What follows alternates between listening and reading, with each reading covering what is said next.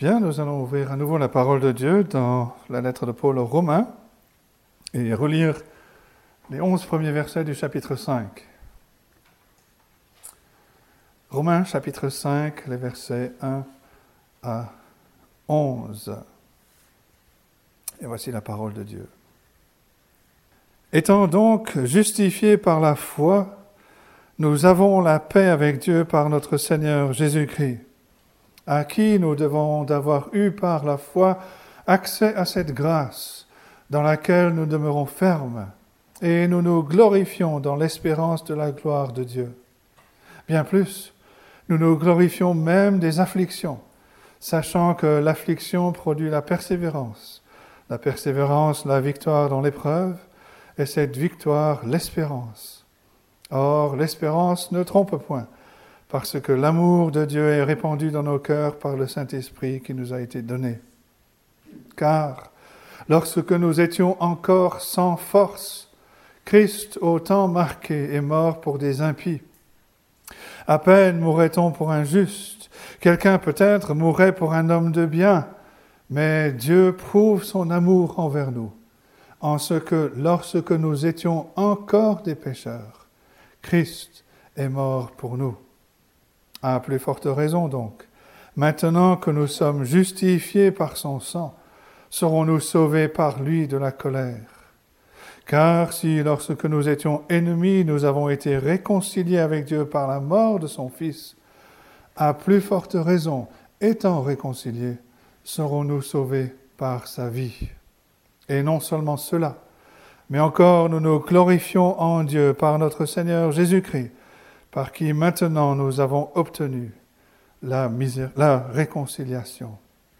Et jusque-là, la parole de Dieu. Nous avons vu déjà beaucoup de choses dans cette euh, lettre. Nous avons vu que Paul a parlé de la situation, la condition dans laquelle l'homme se trouve par nature depuis la rébellion, depuis la chute d'Adam.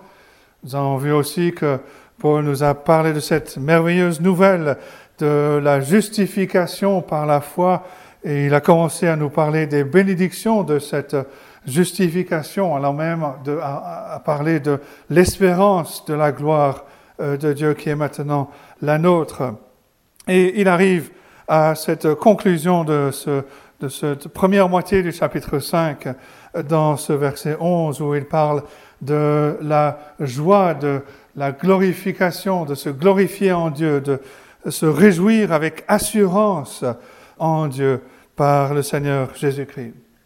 Ce terme, se glorifier en Dieu, euh, a été traduit de différentes manières parce qu'il décrit plusieurs choses. Ça peut être bien sûr se glorifier, euh, c'est aussi se réjouir, c'est exulter, c'est prendre plaisir, mais ça va jusqu'à se vanter, même fanfaronner voilà toute, la, richesse de, cette expression qui est traduite ici par se glorifier, se réjouir avec assurance, se vanter et prendre plaisir en Dieu. Nous sommes, dit Paul, des pécheurs que Dieu a justifiés par grâce, par la foi dans le Seigneur Jésus-Christ. Nous sommes réconciliés avec Dieu. Nous avons vu la dernière fois que le Seigneur Jésus-Christ a bu toute la colère, toute la coupe de la colère de Dieu. Il n'y a rien qui reste pour celui qui est caché en Christ, parce que Dieu a déversé toute sa colère dans son Fils. Nous avons, dit Paul, la paix avec Dieu. Nous avons cette espérance de la gloire à venir, de cette gloire que nous connaîtrons lorsque nous serons dans la présence même de Dieu avec tout son peuple.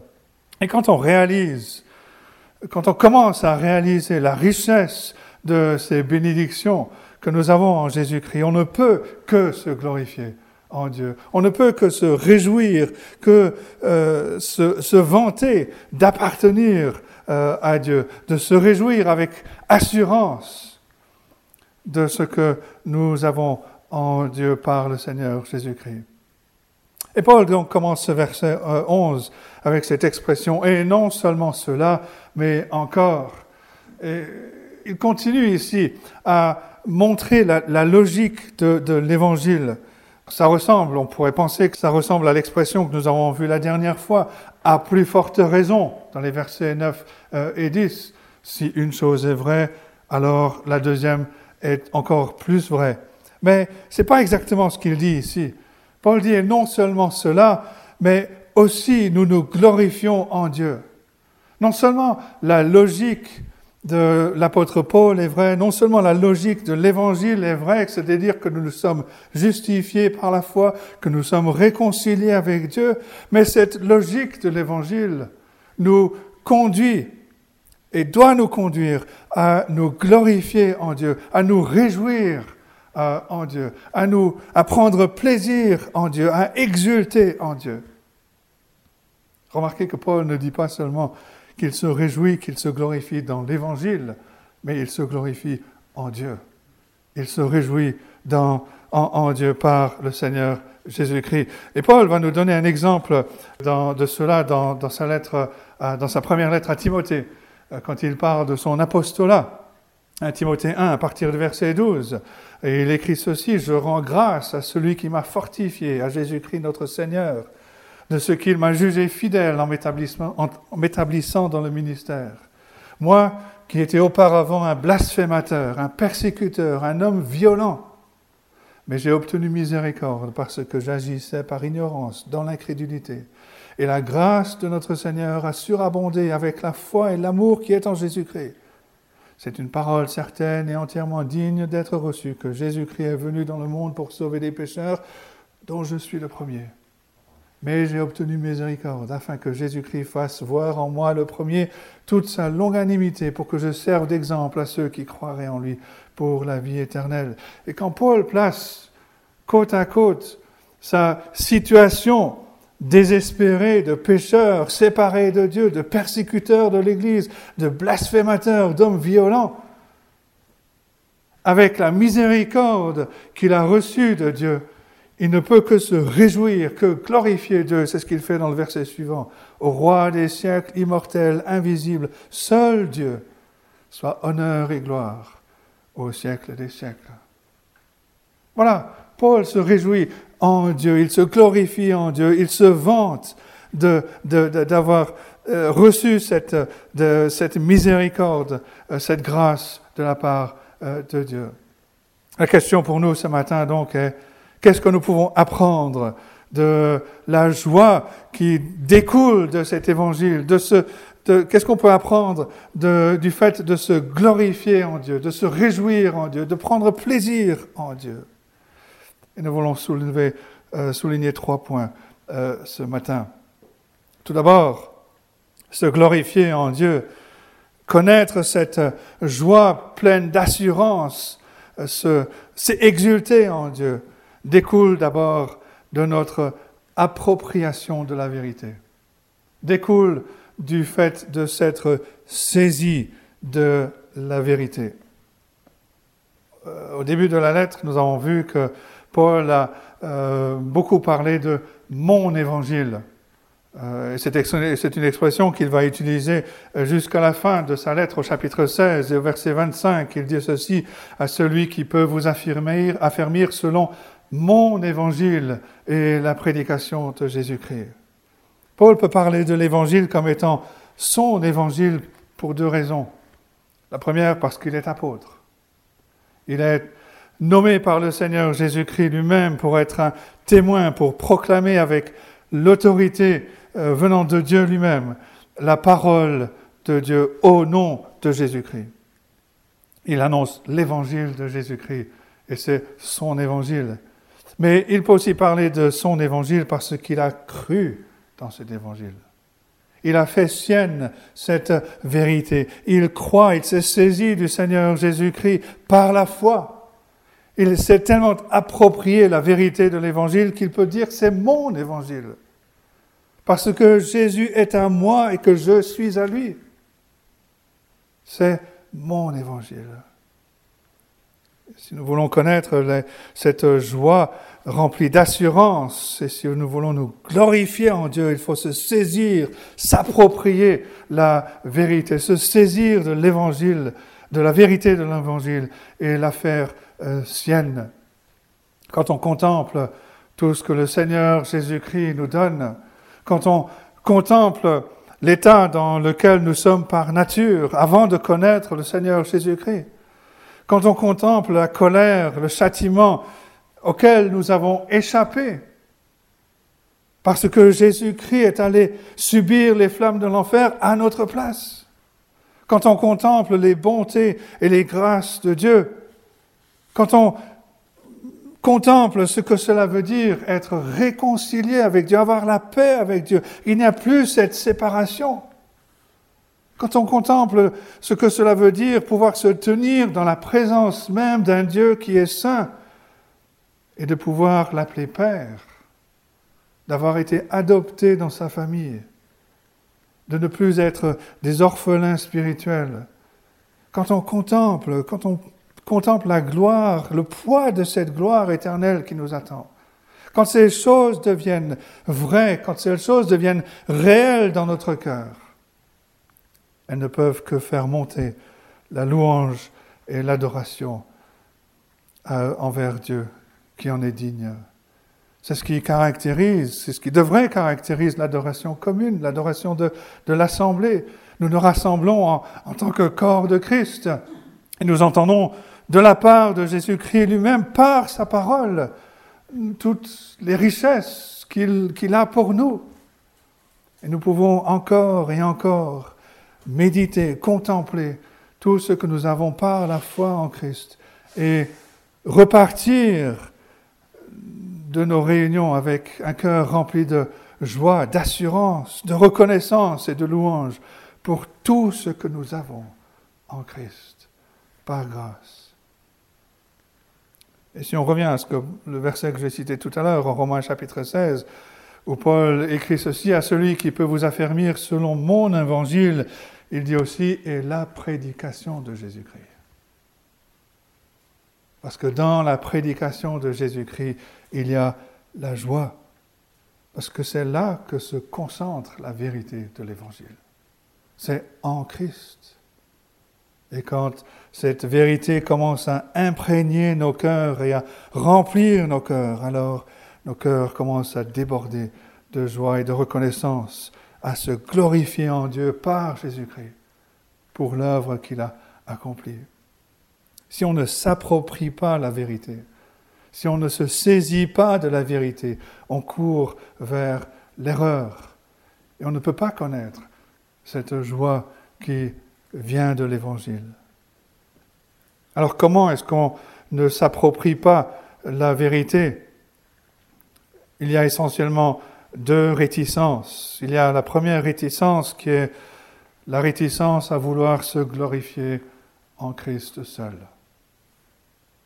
Et là, on peut parler de trois groupes de personnes qui sont réticentes à vouloir se glorifier en Christ. Il y a tout d'abord les moralisateurs, les bien-pensants, les hypocrites. Ils croient en eux-mêmes. Ils font confiance à ce qu'ils sont. Ils pensent que cela suffit. Leurs œuvres suffisent pour euh, être, pour, euh, pour permettre de se tenir devant Dieu. Jésus les a décrits en Matthieu chapitre 6 dans le Sermon sur la montagne. Versets 1 et 2. Gardez-vous de pratiquer votre justice devant les hommes pour en être vu. Autrement, vous n'aurez point de récompense auprès de votre Père qui est dans les cieux. Donc, lorsque tu fais l'aumône, ne sonne pas la trompette devant toi, comme font les hypocrites dans les synagogues et dans les rues, afin d'être glorifiés par les hommes. Je vous le dis en vérité, ils ont leur récompense. Ils ont leur récompense. Ceux qui s'appuient sur eux-mêmes, sur leurs œuvres, ne peuvent pas et ne veulent pas se glorifier en Christ. Il faut, le Seigneur Jésus-Christ lui-même dit, il faut se renoncer à soi-même, venir dépendre de Christ, reconnaître que nous avons tout en Christ, qu'il est notre trésor, parce que là où est notre trésor, là aussi sera notre cœur. Après les hypocrites, il y a aussi ceux qui s'apitoient sur leur sort. Ils font une introspection maladive. Ils disent, je ne suis pas digne de la grâce de Dieu. Et quand on regarde euh, de plus près, en fait, cette affirmation est peut-être la déclaration la plus arrogante qui existe. Parce qu'ils regardent à la croix de Christ Et ils disent que l'œuvre de Christ n'a pas de puissance à salut pour celui qui croit. Et cela revient à dire qu'ils sont au-delà de la puissance de salut de Jésus-Christ. Ils nient que le Seigneur Jésus-Christ est souverain sur, euh, dans le salut. Après les hypocrites et après ceux qui s'apitoient sur leur sort, il y a les sentimentaux. Ils disent que la vérité n'est pas ce qui est important, ce qu'ils veulent, c'est une expérience euh, spirituelle. Ils sont dirigés par leurs euh, sentiments. Mais pour ces personnes, la joie est passagère. Pour Dieu, pour eux, Dieu est là simplement pour les amener à, connaître une expérience euh, spirituelle dans la semaine. Mais cette joie est amenée à partir, à disparaître, quand on n'est pas fondé sur la vérité, quand on n'est pas, quand on n'est pas ancré dans la vérité. Tôt ou tard, l'expérience spirituelle ne suffit pas. Une façon donc de ne pas s'approprier la vérité, c'est une réticence à se glorifier en Jésus-Christ seul. Mais une deuxième réticence, c'est une réticence à méditer la vérité, à réfléchir, à examiner et à, méditer sur la vérité. Quand on lit les lettres de l'apôtre Paul, on, le voit raisonner, comme on le voit ici dans, sa lettre aux Romains. On le voit suivre la logique de l'Évangile, suivre la logique de la vérité. Et sur la base de cette vérité, il va nous exhorter. Voici comment vous devriez vivre en tant que chrétien dans ce monde. Paul, on le voit non seulement arriver à comprendre la vérité, mais à comprendre les implications de la vérité dans notre vie de tous les jours. Le problème, c'est que pour nous, bien souvent, nous ne prenons pas le temps de chercher les implications de la vérité, parce qu'on est trop pris par les affaires de ce monde. Euh, on ne passe pas le temps, on ne met pas de temps à part pour réfléchir, pour suivre la logique de l'argumentation de l'Évangile. On ne réfléchit pas à nos circonstances pour voir comment appliquer la vérité à nos circonstances. Et malheureusement, cela mène très souvent à l'incrédulité plutôt qu'à la foi dans la vérité. Et cette incrédulité va finalement enlever l'assurance joyeuse dans la vérité. Parce que ce qui prend la place de la vérité est un mensonge. Et n'importe quel mensonge nous détourne de la joie que nous pourrons avoir, que nous pourrions avoir en Jésus-Christ. Parfois, dans certaines églises, euh, on se contente d'un divertissement spirituel. Certains se rassemblent le dimanche matin parce que l'ambiance est bonne, parce que la musique est bonne, parce que le spectacle qui est présenté est bien. D'autres viennent et se rassemblent euh, simplement pour apprécier les, les dons d'orateur du prédicateur. Et beaucoup oublient de se donner à cet exercice de méditer la vérité de réfléchir, de suivre l'argumentation de l'apôtre Paul et des autres auteurs de la parole de Dieu, de s'approprier cette vérité pour soi-même, afin de vivre selon cette vérité, avec un cœur rempli de reconnaissance et de joie. Il nous faut donc nous glorifier en Christ et méditer la vérité, se l'approprier et pour servir le Seigneur et nous réjouir en lui. Jésus lui-même a dit que vous connaîtrez la vérité et la vérité vous affranchira. Jean 8, verset 32. C'est la vérité au sujet de Dieu, de qui il est, la vérité au sujet de nous-mêmes, de qui nous sommes, la vérité au sujet de l'Évangile, de la grâce de Dieu, ce que cela veut dire être sauvé, ce que cela veut dire être racheté par le Seigneur Jésus-Christ, afin de ne plus suivre les mensonges de l'ennemi, afin d'être libre de l'idolâtrie de notre propre cœur. Ce que l'Évangile produit, ce sont des pécheurs qui, sont, qui ont été humiliés devant Dieu et qui se réjouissent dans leur Sauveur Jésus-Christ parce que leur conscience a été purifiée. Le chrétien devrait être rempli d'une joie solennelle, c'est-à-dire une joie qui est sérieuse, une joie qui est grave. Sérieux parce que nous adorons un Dieu qui est saint, parce que nous vivons dans un monde pécheur, parce que nous combattons le péché. Mais ce sérieux est aussi accompagné d'une joie en Dieu, parce que nous avons un roi qui a conquis, qui a déjà remporté la victoire pour nous et qui nous donne, qui nous comble de toute bénédiction. Nous devons donc nous approprier, nous saisir euh, de, la vérité afin de pouvoir nous réjouir en Dieu en tout temps. Se glorifier en Dieu, c'est d'abord donc découle de notre appropriation de la vérité, de se saisir de la vérité. Le deuxième point, se glorifier en Dieu, connaître cette joie pleine d'assurance, découle du fait que nous nous glorifions en Dieu par Jésus-Christ. Je ne sais pas si vous l'avez remarqué dans ce passage, mais Paul change l'objet de notre adoration dans ce passage. Verset 2, il dit, nous nous glorifions dans l'espérance de la gloire de Dieu. Notre joie est dans la gloire qui nous est réservée quand nous serons dans la présence même de Dieu. Au verset 3, il dit, nous nous glorifions même des afflictions. Et maintenant, au verset 11, il nous dit, nous nous glorifions en Dieu par notre Seigneur Jésus-Christ. Nous nous réjouissons en Dieu, nous exultons en Dieu, nous prenons plaisir en Dieu à cause de qui il est et à cause de ce qu'il a accompli. Il y a une différence avec ce que Paul a dit au début de la lettre, au chapitre 2, verset 17. Paul a parlé des Juifs et il a dit ceci, toi qui te donnes le nom de Juif, qui te repose sur la loi, qui te glorifie de Dieu. Et Paul a, condamné ces Juifs parce que leur joie, leur glorification de Dieu venait d'un sentiment euh, de droit. Ils se glorifiaient du fait qu'ils étaient les enfants d'Abraham selon la chair. Et ils pensaient que cela leur donnait un droit d'accès auprès de Dieu que les autres ne pouvaient pas avoir. Mais ici, Paul, en Romains 5, parle d'autre chose que de se glorifier dans un héritage. Il parle du pécheur qui a été humilié, à qui Dieu a manifesté sa grâce et qui reçoit toutes les bénédictions spirituelles en Jésus-Christ. Et en réponse à cela, ou par conséquence, Paul écrit, nous nous glorifions en Dieu par notre Seigneur Jésus-Christ.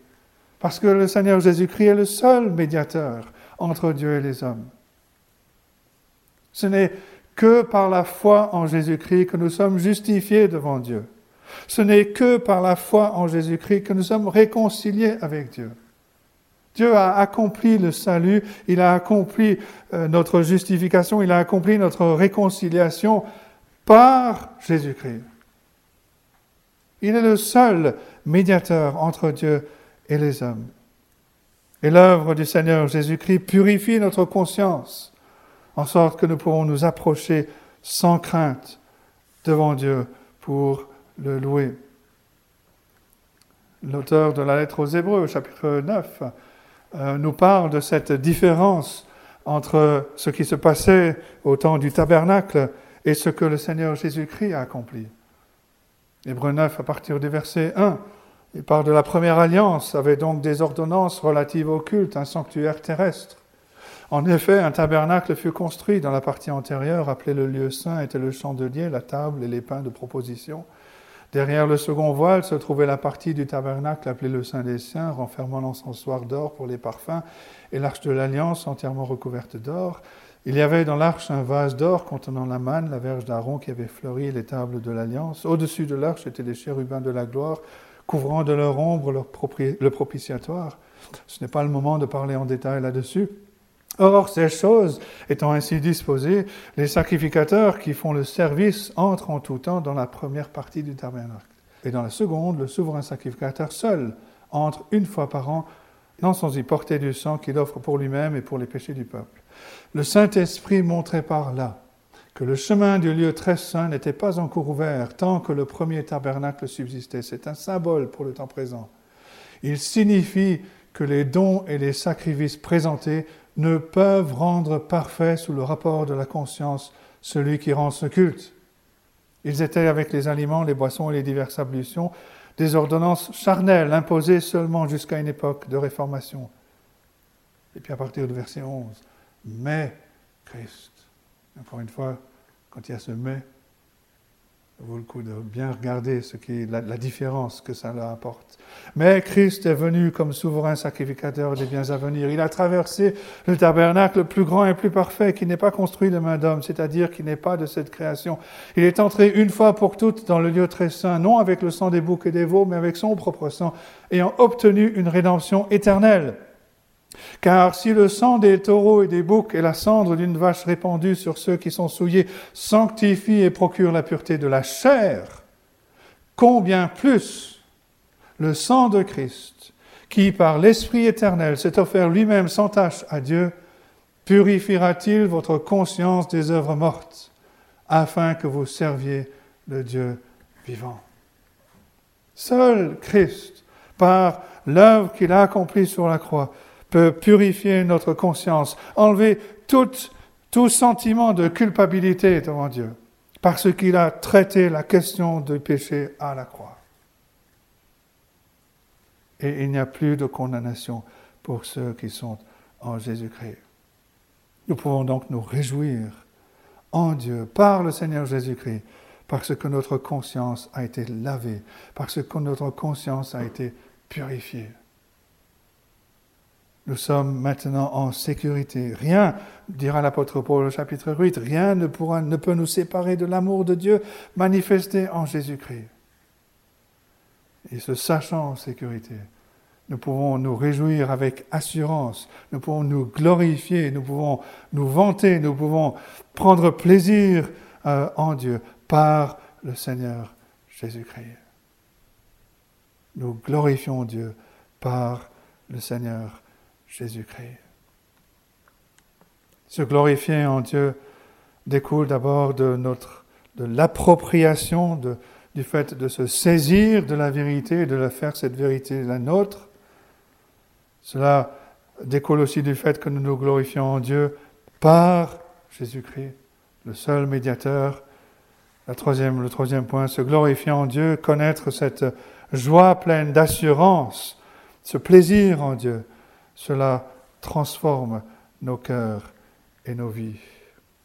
Paul parle ici que nous avons, que Christ est celui par qui nous avons maintenant euh, obtenu la réconciliation. Et cela amène cette, euh, ce, ce, différent rapport. Nous avons vu au chapitre premier euh, que Paul a parlé de la colère de Dieu qui euh, tombe sur les impies de ce monde, qui retiennent injustement la vérité captive, qui ont changé la vérité de Dieu en mensonge, qui ont adoré et servi la créature au lieu du Créateur. Et nous étions de leur nombre. Nous étions, comme dit Paul en Éphésiens, les enfants de colère comme les autres. Mais Dieu a fait grâce. Dieu nous a justifiés. Dieu nous a réconciliés avec lui par le Seigneur Jésus-Christ. Nos regards ne se dirigent plus vers la créature, mais vers le Créateur, qui nous a réconciliés, qui nous a réconciliés euh, avec lui en Jésus-Christ. Quand Paul parle de se glorifier, on peut aussi faire référence à le, terme hébreu pour, euh, euh, pour la gloire. Cela veut dire quelque chose qui est pesant, quelque chose qui est qui est lourd, quelque chose qui a du poids. Et euh, il y a une image qui, euh, qui peut nous aider à comprendre. L'image, c'est de prendre une boule de bowling. Quand on pose une boule de bowling qui fait son poids sur un matelas qui est souple, qu'est-ce qui se passe? Le, matelas s'enfonce. Et tout ce qui est sur le matelas s'approche, suit le poids, euh, s'approche de, c'est bien sûr une image très simple, mais c'est la même chose. Cela décrit quand, quand Christ vient, quand Christ entre dans la vie de quelqu'un. Tout dans notre vie s'oriente de plus en plus vers Christ. Toute notre vie est attirée à lui. Et lui, il nous transforme pour que nous le servions à cause de l'œuvre qu'il a accomplie pour nous.